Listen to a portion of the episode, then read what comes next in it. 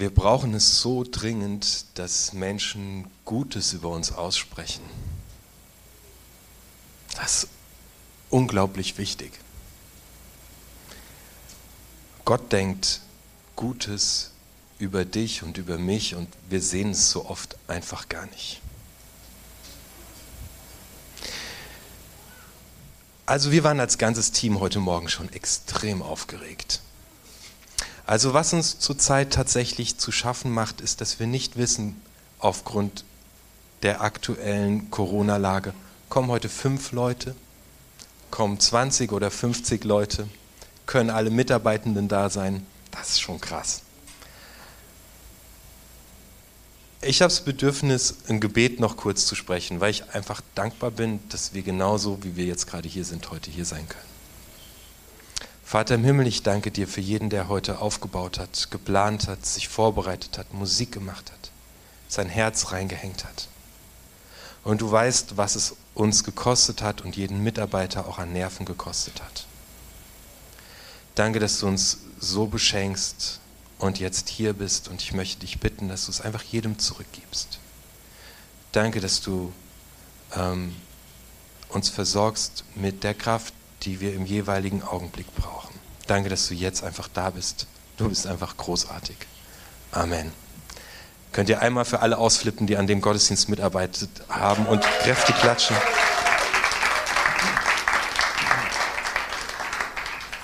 Yes. Danke Leute, ihr seid so ein cooles Team. Danke, danke, danke. Wir sind in einer neuen Serie, die heißt Ground und wir beschäftigen uns innerhalb dieser Serie ähm, so mit den Grundlagen unseres Glaubens. Was ist eigentlich das Fundament? Worauf gehen wir eigentlich? Und diese Predigt werden äh, Steve, diese Serie werden Steve und ich gestalten. Steve hast du ähm, gerade schon am Bass erlebt. Und wir schauen uns an, wie ist Gott eigentlich als Vater?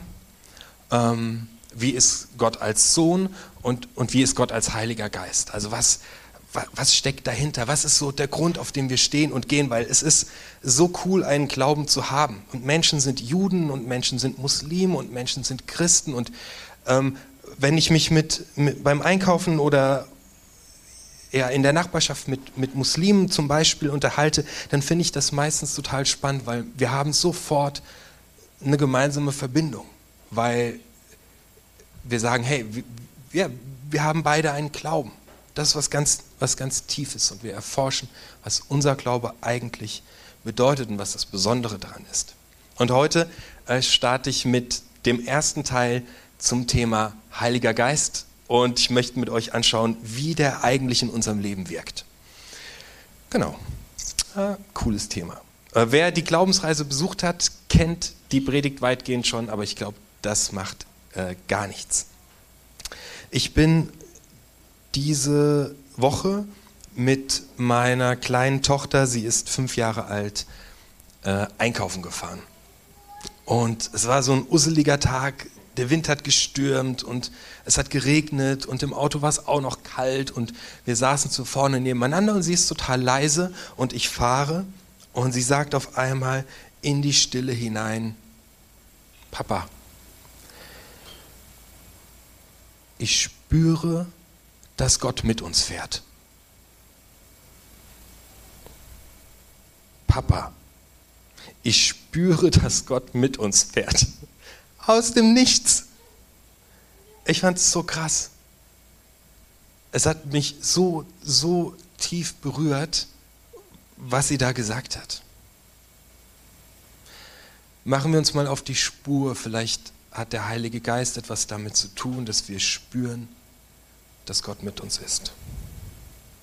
Ich möchte heute mit dir vor allem in eine Bibelstelle reinschauen, ähm, die ich überhaupt nicht auf dem Schirm hatte beim Thema Heiliger Geist, weil wir schauen meistens, was schreibt eigentlich der Paulus, das ist ein Theologe, da schauen wir hin, aber ich habe eine Stelle gefunden, das ist tatsächlich so die allererste Stelle, in der Jesus selbst über den Heiligen Geist spricht. Und wie gesagt, ich bin an dieser Stelle bisher irgendwie immer so komplett vorbeigerutscht. Um diese Stelle geht es gleich, die steht im Johannesevangelium ähm, und ich nehme euch da einfach mal mit rein. Wir haben folgende Situation. Ähm, Jesus ist mit seinen Jüngern über diese, ist mit seinen Jüngern drei Jahre unterwegs gewesen Ähm, sie haben großartige Dinge erlebt, sie sind durch Höhen und durch Tiefen gegangen und diese Jünger haben ihr ganzes Vertrauen auf diesen Jesus gesetzt. Sie haben ihre Jobs hinter sich gelassen. Sie haben alles auf diesen Jesus gesetzt. Jetzt wurde Jesus verurteilt, er wurde gekreuzigt und er ist augenscheinlich tot. In der Situation sind wir. Die Überschrift heißt, Jesus zeigt sich seinen Jüngern. Nachlesen kannst du das in Johannes Kapitel 20 ab Vers 19. Es war Abend geworden an jenem Sonntag.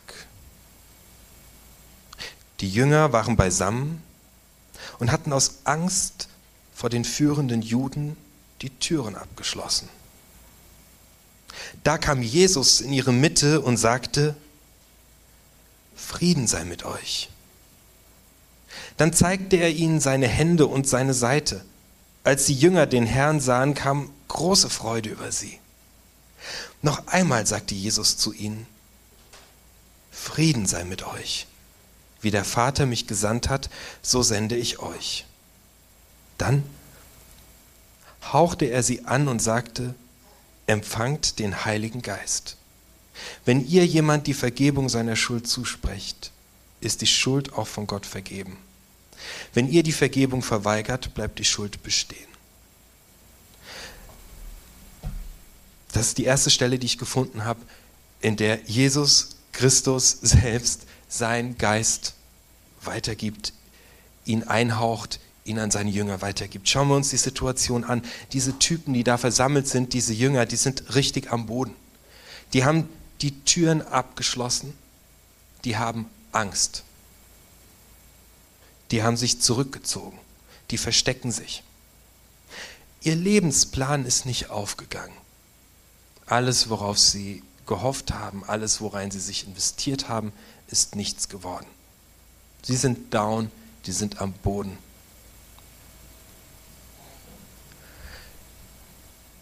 Jesus kommt durch die verschlossene Tür in eine Situation hinein, in der niemand mit ihm rechnet.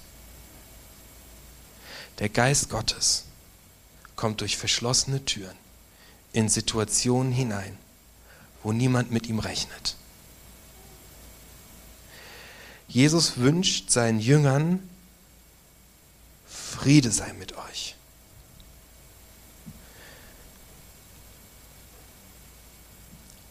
Und dann zeigte ihnen ihre, seine Hände, seine durchbohrten Hände und sagt, nichts kann euch jemals von mir trennen. Jesus sagt zu dir heute Morgen, nichts kann dich jemals von mir trennen. In dieser ganzen Geschichte geht es darum, wie der Geist Gottes wirkt.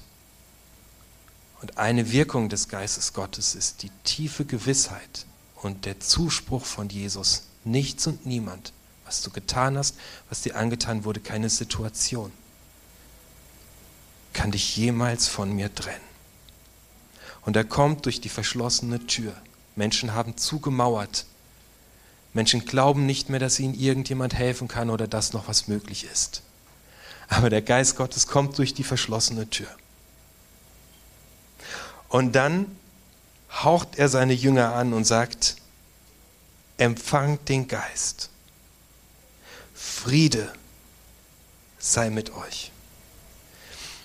Es ist total krass, es gibt einen direkten Zusammenhang zwischen dem Heiligen Geist und Frieden, der mit uns ist. Das ist ein, ein, ein ganz, ganz direkter Zusammenhang. Jesus wünscht, Friede sei mit euch zweimal. Dann haucht er seine Jünger an und sagt, empfangt den Heiligen Geist. Und dann, und jetzt geht raus damit, tragt es weiter. Eine Grundwirkung des Geistes Gottes ist es, Frieden zu bewirken in unfriedlichen Situationen und Frieden zu verbreiten. Ein, das ist eine Grundwirkung des Geistes Gottes.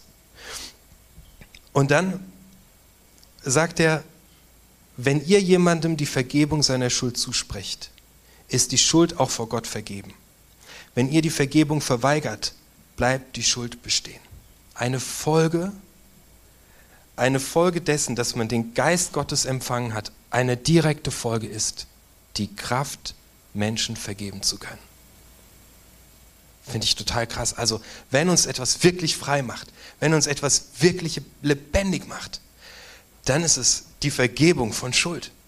Ey, ihr kennt das, wie ihr das wie ein Rucksack, wenn, wenn ihr jemand gegenüber euch echt doof verhalten habt, dann schleppt man das rum. Oh, und dann liegt man abends im Bett und ach, ich hätte mir das Wort besser doch gespart.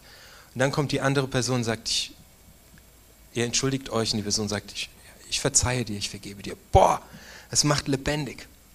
Der Geist Gottes hat als zentrale Wirkung Frieden. Und das erreicht er dadurch, sein Mittel dazu ist Sündenvergebung.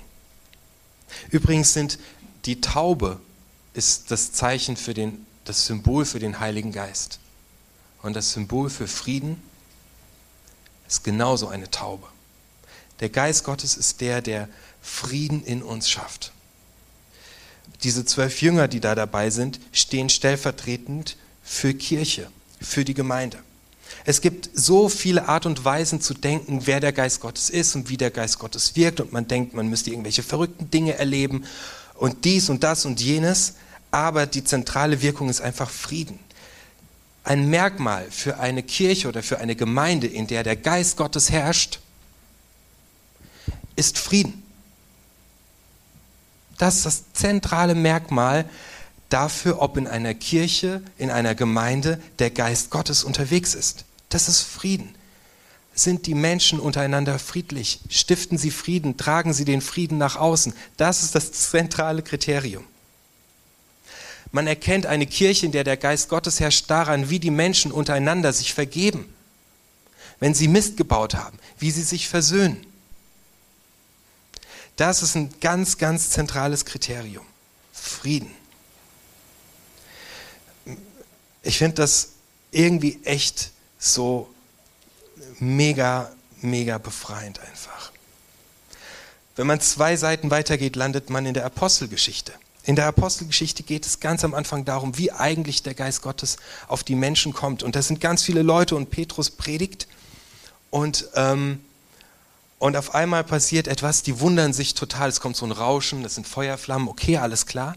Aber es passiert noch etwas, äh, etwas ultimativ Wichtiges. Die Leute, obwohl sie unterschiedliche Sprachen sprechen, verstehen sich.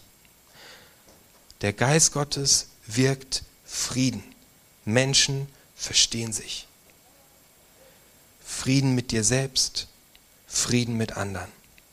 Diese Leute, die da sitzen, diese Jünger, die in diesem Raum sitzen, die haben Angst und die haben sich eingeschlossen und die haben Zukunftsängste und die haben Zukunftssorgen. Die wissen nicht, was morgen passiert. Und die denken, alles, was ich bisher gemacht habe, war umsonst. Ich kenne das, wenn ich abends im Bett liege, dass ich darüber nachdenke, wie werden die nächsten Jahre, werden meine Kinder es noch gut haben, was passiert. Diese Stelle zeigt uns, dass das nicht der Normalzustand ist. Wie soll ich das sagen? Von Sorgen zerfressen sein, nicht zu wissen, was morgen kommt, sich Ängste zu machen. Angst ist kein Normalzustand. Damit möchte ich nicht sagen, wenn du Angst hast oder wenn du verwirrt bist oder wenn du dich eingeschlossen hast, dann ist mit dir was nicht in Ordnung. Nein, es ist total normal, Angst zu haben und Sorge vor morgen zu haben. Aber das Geile ist, durch den Heiligen Geist ist Angst, es ist kein Normalzustand. Der Normalzustand ist, dass Jesus durch verschlossene Türen kommt, dass er zu uns kommt und dass er sagt, Friede sei mit dir. Ich schenke dir einen inneren Frieden. Ich habe das mal so heftig erlebt in der Situation, wo Menschen mich krass verletzt hatten. Das habe ich so lange mit mir rumgetragen und ich habe mit Therapeuten gesprochen und verschiedenste Dinge unternommen. Und ich erinnere mich noch an den Tag, als ich einen Moment Ruhe hatte und auf meiner Couch saß und, der, und auf einmal tiefen Frieden in mir drin hatte. Und ich glaube, das war der Geist Gottes, der ein Wunder gemacht hat und auf einmal Frieden geschaffen hat. In Apostelgeschichte 2, Vers 37 steht, wie wir diesen Frieden bekommen können. Dieses Wort, das ist jetzt die äh, Predigt von Petrus, bei der so der Geist Gottes dazu geführt hat, dass Menschen sich verstehen traf die Zuhörer mitten ins Herz und sie fragten Petrus und die anderen Apostel, Brüder, Was sollen wir tun? Petrus antwortete, kehrt jetzt um und lasst euch taufen auf Jesus Christus. Lasst seinen Namen über euch ausrufen und bekennt euch zu ihm, jeder und jede im Volk. Dann wird Gott euch eure Schuld vergeben und euch den Heiligen Geist schenken. Kehrt jetzt um und lasst euch taufen auf Jesus Christus. Lasst seinen Namen über euch ausrufen und bekennt euch zu ihm. Jeder und jede im Volk. Dann wird Gott euch eure Schuld vergeben und euch seinen Heiligen Geist schenken. Angst zu haben, Schuldgefühle zu haben, Dinge aus der Vergangenheit immer noch mit sich rumzuschleppen, ist nicht der Normalzustand. Es ist nicht das, es ist nicht die Wirklichkeit. Die Wirklichkeit ist die, dass Jesus Christus für dich am Kreuz gestorben ist, dass dir vergeben ist, dass er dich über alles liebt. Die Wirklichkeit ist das, was Steve am Anfang gesagt hat, dass Gott jeden Tag mit dir ist, dass er auf dich achtet, dass er auf dich aufpasst, dass er ansprechbar ist und sich um dich kümmert. Das ist die Wirklichkeit. Ich stehe meistens mit dir zusammen hier rum. Aber lass uns zusammen hier rübergehen heute und uns daran erinnern und den Geist Gottes einladen, dass er uns diesen Frieden schenkt, dass er uns diese Freude, die die Jünger empfinden, unser Herz legt, sodass wir mutig in die nächste Woche und in dieses Jahr reingehen. Und während die Band ähm, jetzt schon anfängt, ein bisschen Musik zu machen, kannst du das gleich tun.